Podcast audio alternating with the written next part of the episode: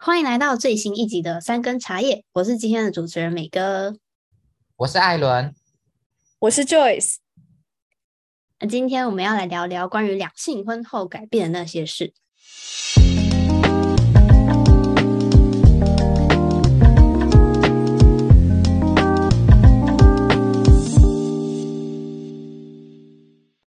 聊这一集主要是启发自就是 Joyce 有一天在群组上面 PO 的一个文章，那他大概简述一下这个文章内容，主要是呃笔者的私人空间遭到家庭生活入侵，然后透过这样子的状况，然后来讲述关于他婚后所感受到的一些变化，感情上面的变化跟问题。那里面这个文章其实超级打到我的一句话，就是。我们的相识始于先生对于我文字的欣赏，不过在婚前，文艺有思想、独立性可能是女性魅力的一部分，但是在婚后，过于强烈的女性自我意识对婚姻生活也许不是什么好事。想问一下两位对于这个文章的感想如何？我当初分享这篇文章的时候，我也是觉得这一段真的是太精彩了，就是因为。因为确实这些点，我觉得很有趣的是说，当今天在一个交往的关系当中，这些点会是一个真的会是一个蛮吸引人的点。然后，但是我觉得最有趣的是，到了婚后，这些点怎么会变成是，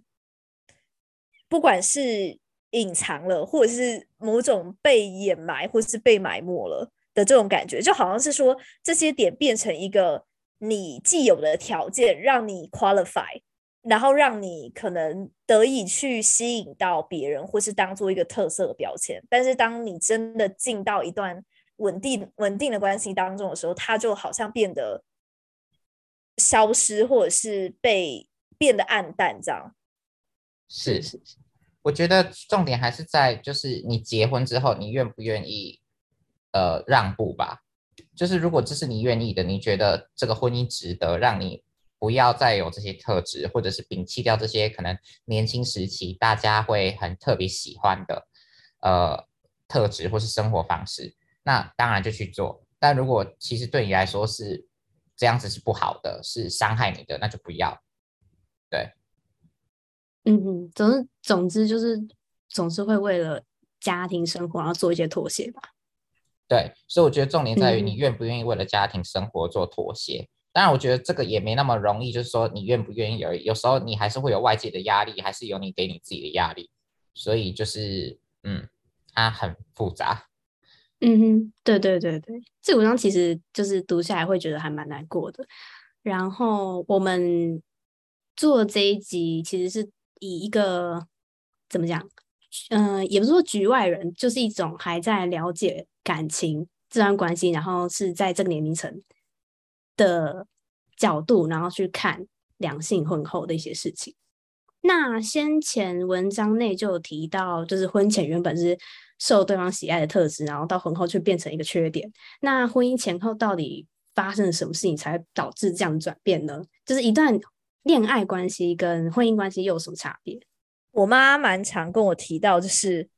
他跟我爸在谈恋爱时期的故事，或者是他在跟其他前任们谈恋爱时期的故事，然后他自己就很常感叹说，跟现在真的差很多。但是老实说，我觉得这这整个就是这整个转变下的一个重点，就是在婚姻当中有一个重点，就是所谓叫重燃这件事情，我觉得有时候太少被关注，或者是太必要被关注。就很多人会可能会说，呃，好像是说进到婚姻之后，有有人讲比较极端，就会说婚姻是一种坟墓啊，就是说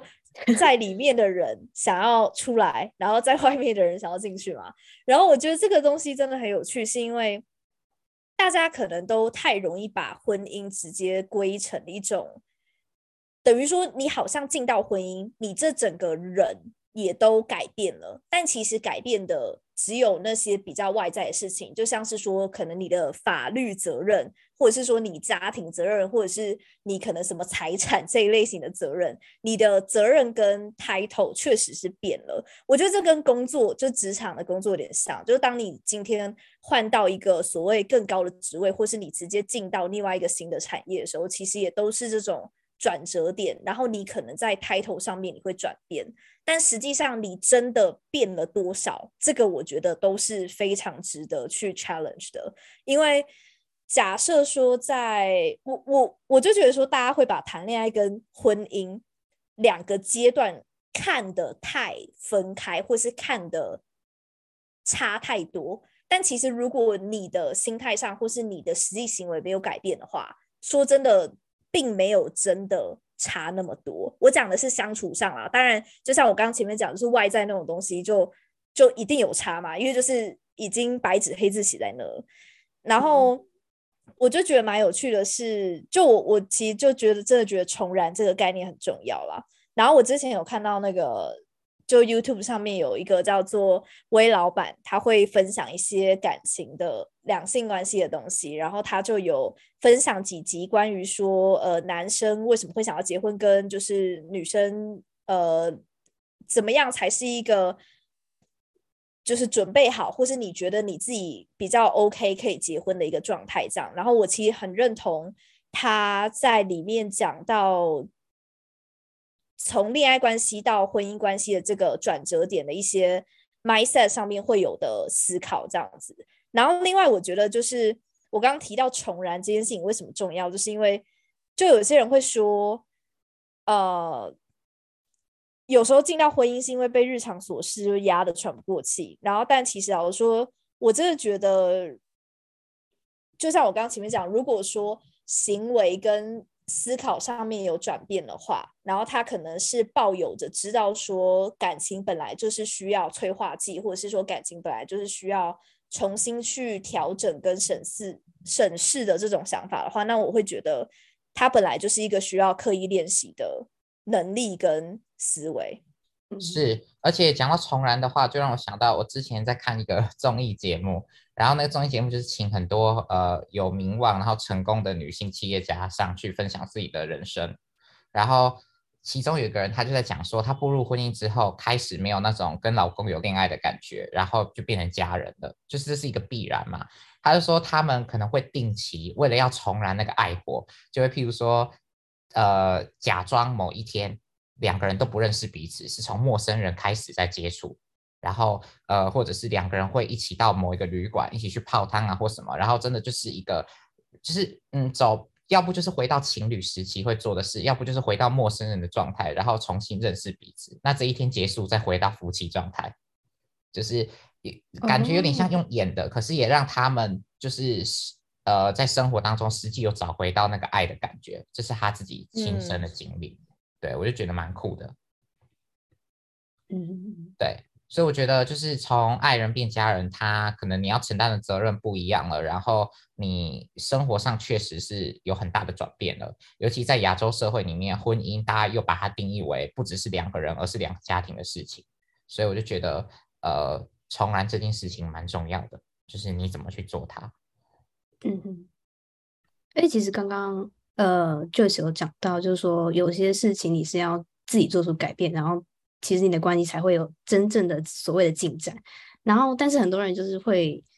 对于婚姻好像有一种莫名的幻想，就是觉得好像你踏入婚姻之后，所有的问题都会被解决。这个在你刚刚提到的 YouTuber 里面，他就其实有讲到，我觉得 我觉得其实还蛮现实的，这是一个很蛮现实的问题。我觉得真的本来就是这样，就是因为你怎么会就。这就又再套回去说，像那种进到新的产业或新的公司的那个例子来讲的话，我觉得就是你过往累积的那些经历，确实有可能会带你，让你有机会进到下一个阶段，或是下一个新的机会。可是重点是你拥有或是你手上拿着的，就还是你过往那些经历的所有的总结。所以如果就怎么会期望说，你今天换到另外一个身份之后，你的整个人就会就可以瞬间就就好像是你身份换了，你就整个人都变了，但你又没有行动，我觉得这是不可能。嗯嗯嗯。哎，其实对，就是婚姻的确是会让人就是更新你的社会角色，然后你会有贴上更多的标签，像是说呃某个人的丈夫、某个人的妻子啊、某个人爸爸这样。那说到底，我是觉得就是。就是这个责任，然后让彼此就是的对对方的幻想 破灭。就毕竟你要回归到现实，然后考虑到比较实际面的东西。那像文章里面就提到说，就是呃，他就是因为他有一些原本的特质，然后进入家庭生活之后，就是不得不做出一些妥协，然后隐藏自己呃可能喜以前喜欢的兴趣这样。那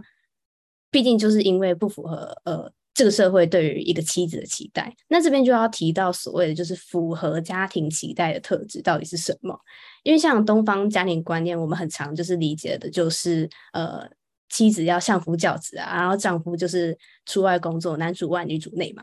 那就会衍生出很多像是亚洲家庭常见的 巴拉狗血问题，就是很常。呃，我们的八点档连续剧里面都会演演到的，像什么恶婆婆啦、妈宝男呐、啊、公主病、王子病之类的问题。一家团圆，你的最爱。哎啊，他之前是什么？他之前是天之骄女，天之骄，然后现在是一家团圆，好好看呢。狗血问题的集大成之处，真的。对，虽然虽然我们没有到复制人这么这么恐怖啦，但是哦对哦，哎，你很懂。未来未来不急不急，OK OK。对，那这边我就想到一个嗯实际的例子，其实跟我们开头讲的文章提到的这个问题蛮像的，就是德仁天皇跟雅子妃的故事。那嗯，我简单叙述一下他们两个人之间关系到底怎么样。呃，首先是雅子妃，那雅子妃其实是一个还蛮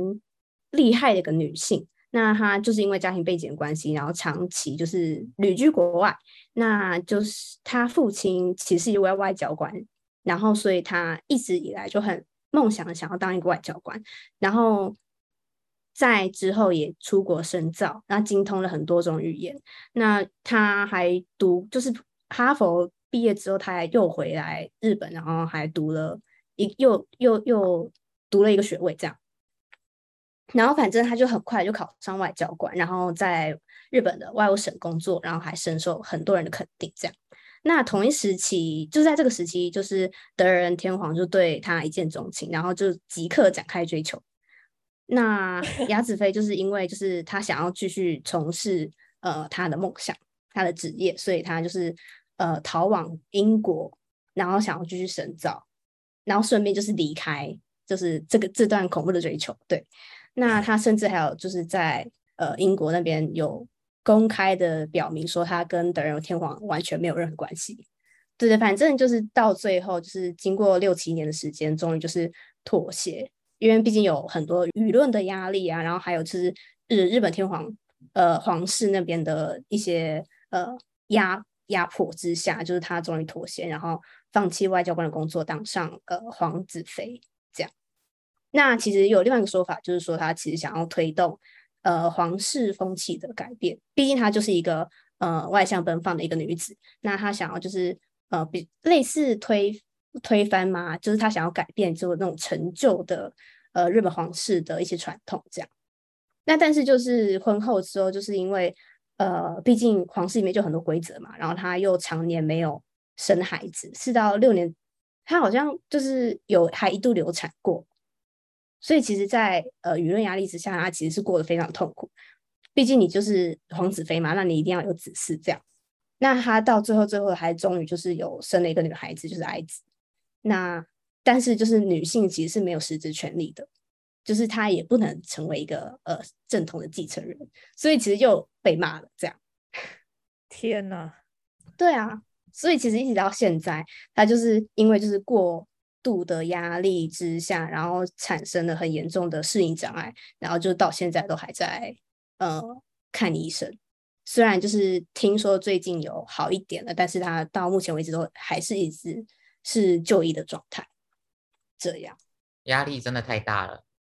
真的真的。所以就其实这一个他们他们两个人之间的故事，就是有被说。就是是一个非常恐怖的，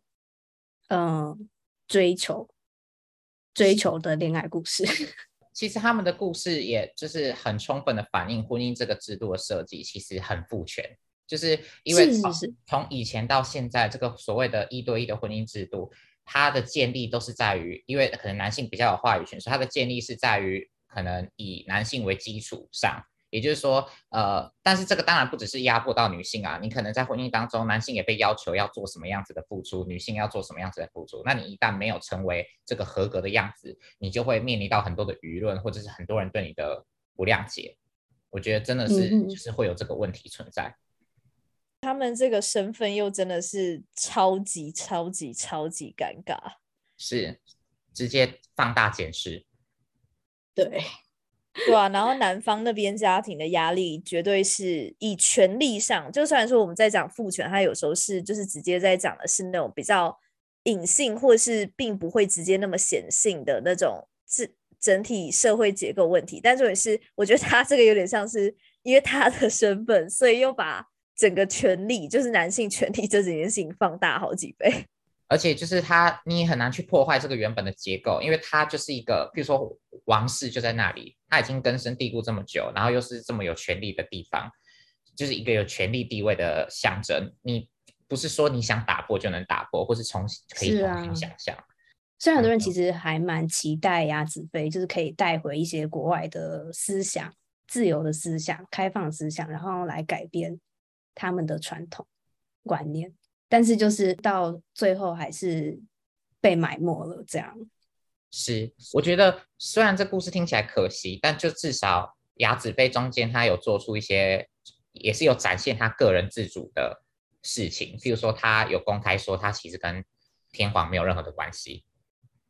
是，但那个是在交往前。老实说，我觉得这种关系如果真的要有，就是比较雅子妃要有比较大动作行为，我真的觉得。还蛮仰赖，就她的丈夫有没有这种 support 她的那种心态？那你们有听过就是类似的案例吗？我觉得最还蛮常听到的案例，就是有那种从上一辈女性传承下来的那种观念，就这也是深刻的影响到那种婆媳问题。为什么在台湾的社会下会是一个蛮大的问题？这样子，然后。很多时候就是因为，不管是自己的妈妈，或者是说可能对方，可能因为你你出于爱对方，所以因此你觉得说你也要那种爱屋及乌，然后对对方的家人好一点的这些各方面的考量之后，然后就会深受于就某程度也是一直不断的复制上一辈女性传承下来的观念啦，嗯、然后这个就是会导致延伸出非常多的问题，然后甚至是。我觉得他有时候不光改变你，不光改变你自身，可能连你的 关系也默默在改变。像婆媳问题，就是会改变到你跟你老公的关系。我相信这种例子就是非常非常非常多。然后另外，我觉得比较有趣的是，就那种婚后改变的东西，就还蛮常会讨论到说，大家对于婚后男女性，我现在讲的是那种就是异性恋的家庭啦，就婚后男女性。在家庭当中要负责的那个部分的责任会是什么？然后通常女性很多时候要负责的比较像是情绪或是生活细节面。那如果有小孩的话，小孩就会是一个蛮大的包含在生活细节面这一块。然后男性更多时候就是金钱面或者是单次耗费大量劳动的，就那种可能搬东西、收东西或补东西的这一面这样。所以我觉得。讨论到那种婚后改变，蛮多时候就可以追溯到，通常大家觉得男女性在一般的这种异性恋家庭当中，各自扮演的该负责的那一个层面，哪一个地方会负责比较好，就他会有一些刻板印象在那边。是，而且你刚刚有讲到一个重点，就是你有特别强调是。呃，异性恋的家庭，所以我一直都觉得婚姻这种东西对我来说很难讨论，是因为呃，如果想要讨论的全面的话，我们其实也一直都在讲很主流的东西，就是已经有太多人在讲的这种男女分工啊，然后异性恋家庭。可是对于同志或者是更多其他的多元组合来说，他们没有一个范本，他们要必须自己想象他们的就是新的婚姻世界，或者是要自己创造。因为他们不可能就是用可能像你刚刚讲的女性的阴性劳动跟男性的阳刚呃气质来作为可能范本或是参照的地方，对啊，有时候我反而觉得没有范本，有时候反而是一个好的新的开始。哎，但是但是那个什么，就是其实我觉得刚刚那个艾伦讲到蛮有趣，就是说在对于其他的多元组合的家庭这种情境下。就是比较近期的研究，我记得好像也是去年还是前年才开始比较有人就是大量搜集那种家庭的数据，然后来看说，如果说是同性恋的家庭对小孩啊，或是说成家之后的一些状况跟影响，这样，所以我觉得也是到了比较近期才真的比较有那种搜集一定的量，然后可以开始去。研究这一类型家庭的样子，这样。是，而且因为确实我们就是有明定，呃，可能譬如说在关系里面一男一女，我们当然没有一个规章去说谁要做什么事，可是会有一个不成文的规定，所以变成是说到后面连可能呃同志家庭或是其他组成的家庭，他们也会有这样子的效仿。譬如说，有的人就会觉得，哦，我我跟另外一个人结婚，同性的人结婚了，我的身份是老公，你的身份是老婆，但其实他们根本就也没有人自己的认同是女性，可是他们一定还是要分一个老公老婆，就是因为我们一直在复制这个传统的父权思维，就是定义下来的一男一女跟老公老婆的这个规则。对，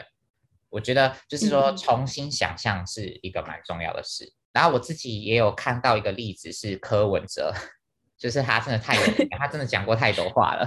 他之前有在呃，我忘记是在访谈还是在呃 po 文里面讲说，他称赞陈佩琪是一个好太太。那目前听起来都没有什么问题嘛。但是呢，他的问题在于，他是因为回家看到陈佩琪在擦地板，然后他觉得陈佩琪作为一个好太太，就是他有履行他的责任，大概是这样子的内容。然后他这一篇文章就直接引起。超多讨论跟辩论，然后呢，也反映了就是我们在传统可能公司领域上面男女分工的差异，还有刻板的印象。例如，我们会觉得可能呃比较阴性、没有酬劳的这种阴性劳动，会是比较偏向女性应该做的。我还是想要特别强调一下，有很多人他们譬如说在遇到这这类比较可能女性主义的言论，或是比较所谓性别进步的言论，他们会下意识的反应觉得。哦，你这是自助餐，你这个是就是呃，女性只想享受红利，然后不想要付出。所以呢，我还是觉得，我不觉得擦地板这件事情本身有什么不对。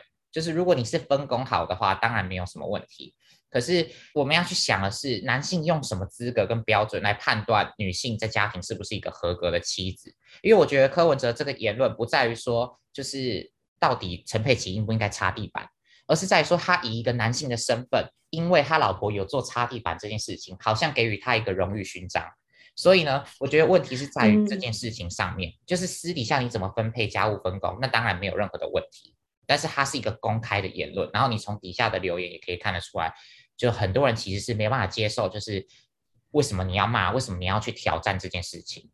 那其实讲到两性的在家庭。内的分工其实又要带入到说，嗯、呃，尤其是在亚洲，就是我们这种身处的环境之下，就这种思想的框架有很多繁文缛节的东西需要注意嘛。就是以现在的角度来看，其实是蛮荒谬又还蛮无法理解的事情。那你们有没有听过类似就是两性在家务分工上面的一些还蛮呃？诡异又有点离谱的案例嘛，就搞呃，例如说什么女性就一定要做什么事情，做什么事情，然后男生一定要做什么事情，这样。我自己的话是，就之前我们那种过年或是比较大的、比较久的那种节日，就会回到奶奶家，然后 会有一个蛮奇怪的传统嘛，就是家里的女性要一大早就起来，然后去市场。去买菜啊，买肉，然后好像是差不多等男性们，因为我是家里唯一女生的孙子，这样，然后其他都是男生，然后是等男性的孙子还有男性们吃完早餐之后，他们就要立刻处理掉那些餐具，然后开始准备做午饭，这样大概是九点还十点就开始准备做午饭了，然后结果。中午吃完之后，他们女性们又要再洗那些碗，然后下午休息不久，大概是三点到四点的时候就要开始做晚饭了。然后 男生们、生理男们从头到尾就是坐在客厅，或者是他们可能在休息，或者是有时候他们会出去就打球什么的。但是基本上女生的那个规划都已经被规划好了。然后我之前我觉得有可能是因为我是孙子的原因，所以我之前要去帮忙的时候都会被阻止。这样，这好像已经变成一种他预设你既然是媳妇。你就要做这些东西，然后你就要跟着这个日程在跑，然后甚至我之前，例如像我下午的时候，有时候可能会想说，我跟我妈可以去一个一个湖那边去走走这样，但是我妈就会跟我讲，如果我们去走走的话，可能会就她可能会被嫌，就他可能会被讲说，哎呀，就是你你都没有回来处理菜的东西之类的。然后，但是他们不，他们不可能会嫌我，因为我是孙子，所以我妈有时候就会叫我自己去。然后我就觉得天哪，就这到底是什么什么不成文的规定？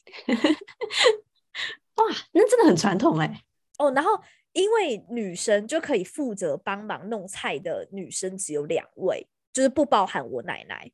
所以就变成说，如果我妈今天跟我去做其他事，就只剩下一个，就是我阿姆。然后就会导致说他们两个的关系也会受到影响，我就觉得超扯，就是有必要为了一个菜，然后应该说，我觉得要聚餐当然可以，但是我觉得有必要那么多天为了这个东西，然后大家弄的关系都很依赖这种不成文规定。而且你们知道台湾有个艺人叫李永贤吗？他就是一个美国呃长大然后回来的一个台湾艺人，这样有点像 Melody 这样，然后他。之前就是有上节目，然后就讲到他确诊的例子，然后反正主要就是在讲说他们全家都确诊，所以都待在同一个空间，因为都是确诊者，不需要就是呃各自隔离。他举的例子说他们家就是两个小孩，呃上学的时间不同。但是都是晚课，所以都是在家里，所以一个可能八点半起来，一个九点半起来，光小孩的餐他就要热两次，就是他做完早餐他就要热两次，然后再来她老公可能因为确诊，然后也没工作，十一二点起来直接吃午餐，他又要再把这个菜拿去再热一次，然后等到他们吃完之后，他又要洗跟收家里所有的碗盘，然后呢再来马上就要再做午餐跟晚餐，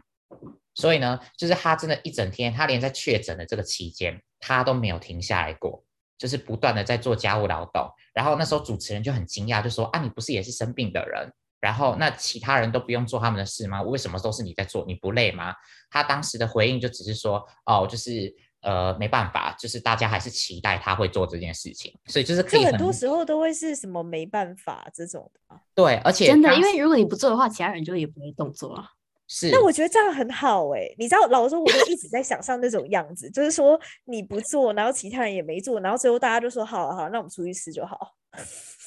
哦，原来你是这种，我没有想到我，我真的我真的是这样的想象，因为我我老实说，我之前都会跟我妈讲说，哎、欸，你为什么就就你就不做啊？啊，反正你不做，大家也不会做，那最后大家也只能想出一个办法来解决这个问题啊。我觉得重点就是很多人他们又不喜欢外食，就是如果说我们刚刚的讨论是讨论在吃东西这件事情上，他们又想要自己煮比较健康或什么那种传统的方式，但是又没有人想要做这件事情，那就会非常麻烦。大家就会期待这个女性的角色，尤其是妈妈这个角色会做。而且更让我讶异的是，因为她是美国回来的，然后她的老公也是就是美国回来的。她老公是那个艾利克斯，所以我当下我只听到，当然只有这一部分的故事，我就会很惊讶说，哇，就是他们回到台湾这个社会里面，他们的角色依旧是被定型，他们没有就是改变，嗯、依旧连确诊的都是比较有女性在劳动。但是我会觉得，其实也不用那么悲观，嗯、很多时候是你讲好就可能可以做出一些改变。譬如说，我有认识的朋友，他是可能爸爸是主内，然后妈妈是主外。然后包括说我在美国的期间，我可能有到一些室友啊或朋友家，我就会发现，其实大部分，尤其是城市里面很多人做饭的或者是做家务的都是男性居多，反而他们有时候会不让自己的老婆去做或什么的，就是他们觉得他们自己做的比较好，或是他们比较有在这方面有自信。哦，其实跟我家蛮像的。是哈？对啊，我家也是爸爸煮东西吃。那爸爸煮东西吃是因为爸爸对食物有要求吗？有有是有，真的有。是，因为我看到很多男性做主动做菜，都是因为他们觉得自己对食物的品质有要求。是是是是，所以连老婆想要做菜，他都不给。对，或者是说他可能就真的比较做菜真的比较好吃。我觉得如果谁做菜好吃的话，确实可以那个人负责啊。是，只是说，是啊，当然这个又有可以另外一个探讨点，就是说为什么大部分可能比较会做菜的是女生，就是说从小到大我们在教煮菜这件事情，比较不可能不会是对于男性有这方面的培养。那对于女性的培养，可能就比较多会是这种劳动、这种服务型的东西。但为什么不教啊？我还是不太理解这件事情。我觉得他们其实，我觉得男性如果有出国念书，或是去，去是去哪里念书的话，还是蛮有机会，就是他们自己可能会做菜，但就是要看说他们 做一做是不是就对这一块真的是没有太有兴趣，或是觉得自己可能真的没有天分之类的。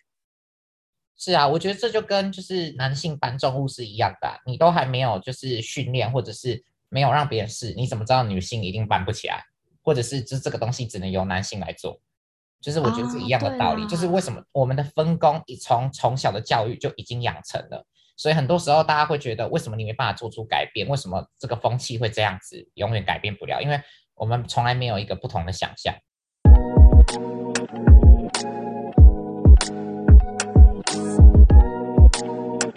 那接下来这一段就是想要回到我们自身，就认为自己的家庭是否有达到所谓的两性平等关系。就是我在写稿的时候有就查相关资料，然后有发现，呃，很多研究都有指出说，异性恋伴侣当中，就算双方认为已经落实平等分工，相较于男性，女性仍是倾向对家庭事务投注更多心力。我觉得就是还蛮有趣的，因为。呃，调查人员还发现说，就是这种家务的劳动不平均分配，似乎也没有让就是夫妻之间造成太多冲突。像是说，这边他就举例说，关于女性。会比男性会多出更多心力在家庭事务上面的一个例子，他就是说，就是涉及到感情层面的家务，像是呃小孩子不听话啊，或者是小孩子就是呃觉得很难过来怎么样的事情，都是几乎都是母亲负责去安抚他们的。我就想说，这这个真的是还有一个蛮有趣的发现。我觉得你讲的这个真的有打中，就是我那时候一直在想的，就是。确实，如果像这种感情层面的劳动，像小孩如果有需求或什么，他们第一个或是比较会先找的真的是妈妈。然后，如果说他们在学校发生了什么事，老师可能第一时间下意识会想到的也是打给妈妈。就是说，虽然说是打给家庭，对，所以就是说，也许从表面上来看，我们会认为哦，这个家庭已经有男女的分工很平等了，然后没有什么就是性别上面的落差，但。就是就实际面细节来看，包含做家务这件事，同样是洗衣服，女性的洗衣服跟男性的洗衣服是否是一样的？你是只有丢洗衣机，还是你会去在意其他的小细节？还是有些东西你会分开来洗？那后面的晾的过程你是怎么去晾的？那晾完的烫跟折这些东西，就是你怎么分工的？虽然这样子讲感觉会讲到太细，可是其实你就可以看得出来说，即便好像是男女分工平等。但可能在细节上还是会有差异，这样。对对对对对，而且就是前阵子还有听到有相关的，有人有人有发现一些家里的呃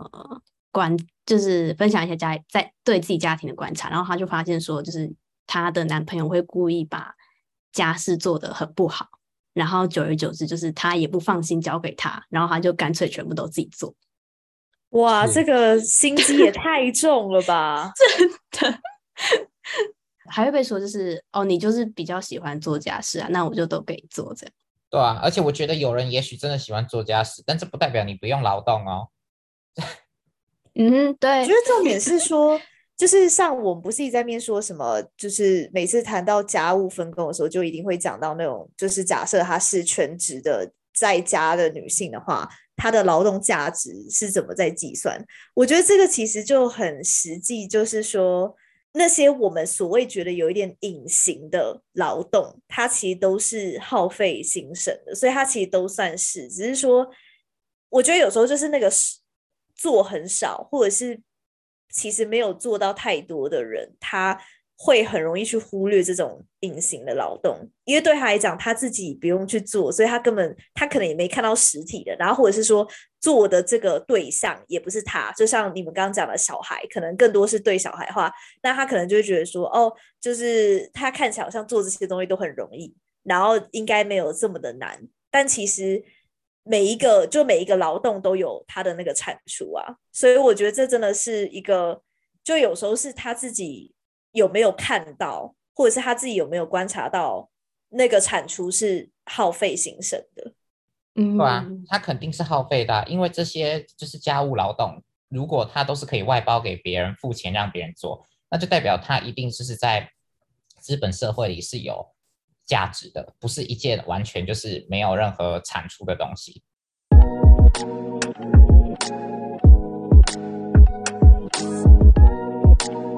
而且我发现，就是其实跟我就觉得这个新闻其实还蛮符合我们我自己家庭的状况，因为就是我妈妈其实就是比较关心就是每个人的个体生活，她就是比较会关心小孩子或者是呃我爸的一些情绪面的事情。然后我爸的话就是前面有提到吧，就是他 就是。会煮饭，所以他就是比较注重的是家庭生活这一块，就会比较负责，嗯、呃，比较消耗体力的家事，像是洗衣服啊、煮饭啊、倒垃圾啊之类的。对，就还蛮蛮、嗯、符合这个研究的发现呢。对啊，如果是用一句话来形容我们家的状况的话，大概就是，如果是问你有没有吃饱的话，那一定是我爸问的。那如果是说啊，你过得最近过得好不好啊？一定是我妈问的这样。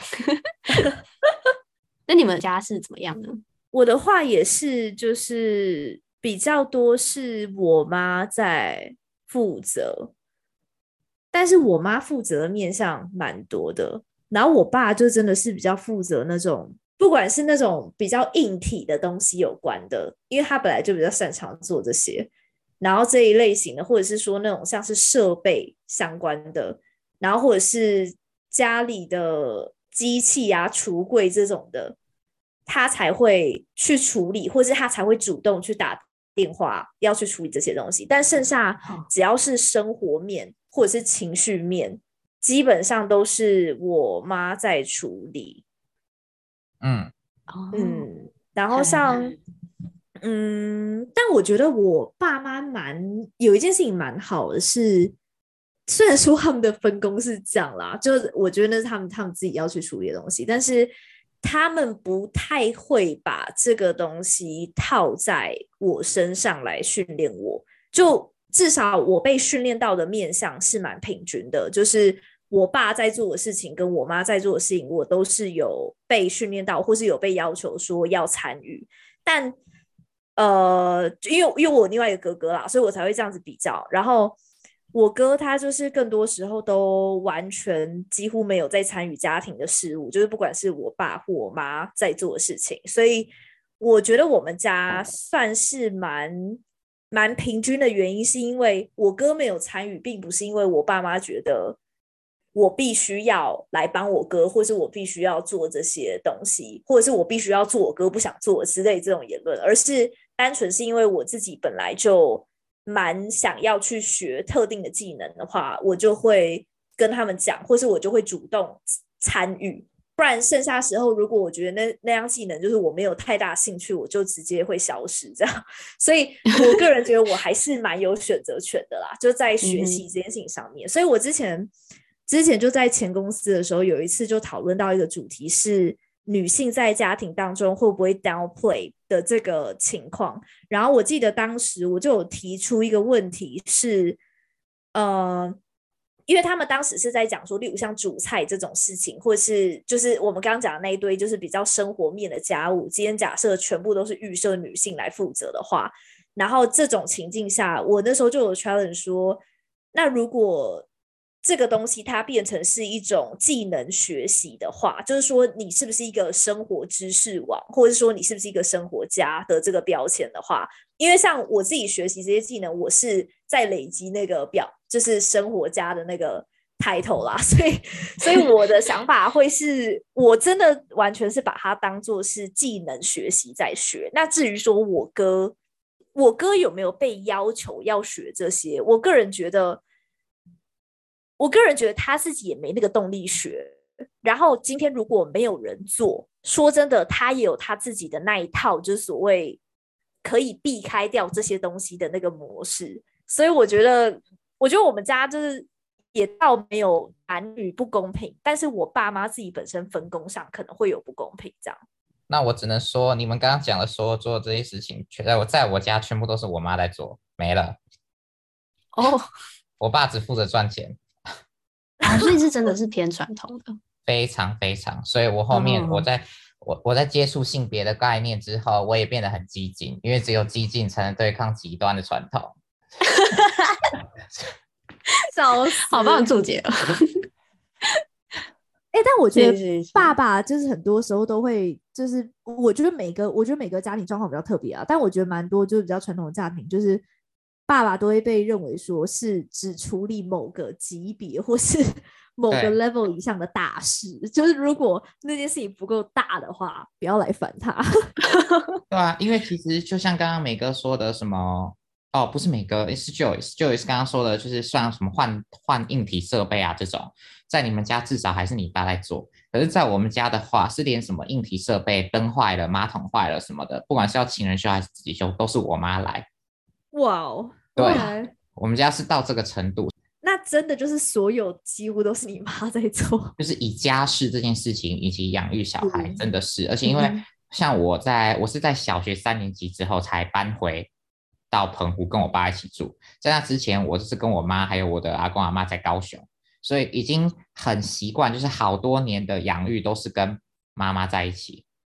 嗯、对，然后爸爸也……那那你有被要求要学什么做什么吗？呃，其实真的还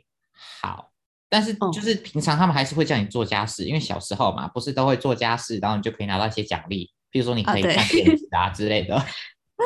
对，对对对，所以这些东西是也是以一个技能在学习，可是并不是。他们也没有要求说，哦，你身为一个男性，你现在就是要学会这些东西，因为你未来可能进入一个家庭，你必须要有这些付出。嗯、他们不会有这个概念来教我。哦，我觉得我的差别就在于说，我爸妈是有这个概念在教我，就是他们是。他们其实很多时候哦，他们有时候会说什么“你学这些，你将来自己可以用”，就他们不会有那种结论的句子，是你学这些什么，你将来在家庭当中什么可以负责之类，就他们不会有这种句子。但是他就是会跟我讲说，你学这些，你自己将来出去住什么的，就都很有用。嗯嗯嗯嗯嗯嗯嗯。所以我觉得跟我、嗯、跟我其实还也有点差异，因为我们家也算是就是哦，你要学这个，因为你是食客。你要负责一些东西，你哦这个食客，对，那我觉得蛮公平的啦。就很像说，有些人会把家里当什么旅馆之类的，对 对，所以你要做一些事，负责一些事情吧。对啊，你要负责一些 打工换宿。今天我们讲了很多，就是关于家庭还有婚姻对两性关系的改变。那欢迎留言跟我们分享你的想法。喜欢我们的内容，也可以在底下留言评论。特别喜欢性别主题的话，你们有福了，因为再来，我们下一周会谈，就是我们第一次的读书会的讨论。然后我们这次读的书是凯特曼恩的《不只是厌女》，所以呢，你们可以承接着这一集往下继续听，然后做。希望大家下礼拜都还在哦。没有错。不要觉得很可怕，真的很好听，会很精彩，有很多有趣的故事。好啦，那想要更了解我们的频道和收到及时的更新讯息，可以关注我们的社群媒体，像是 IG 或 Twitter。那我们下周见，拜拜，拜拜。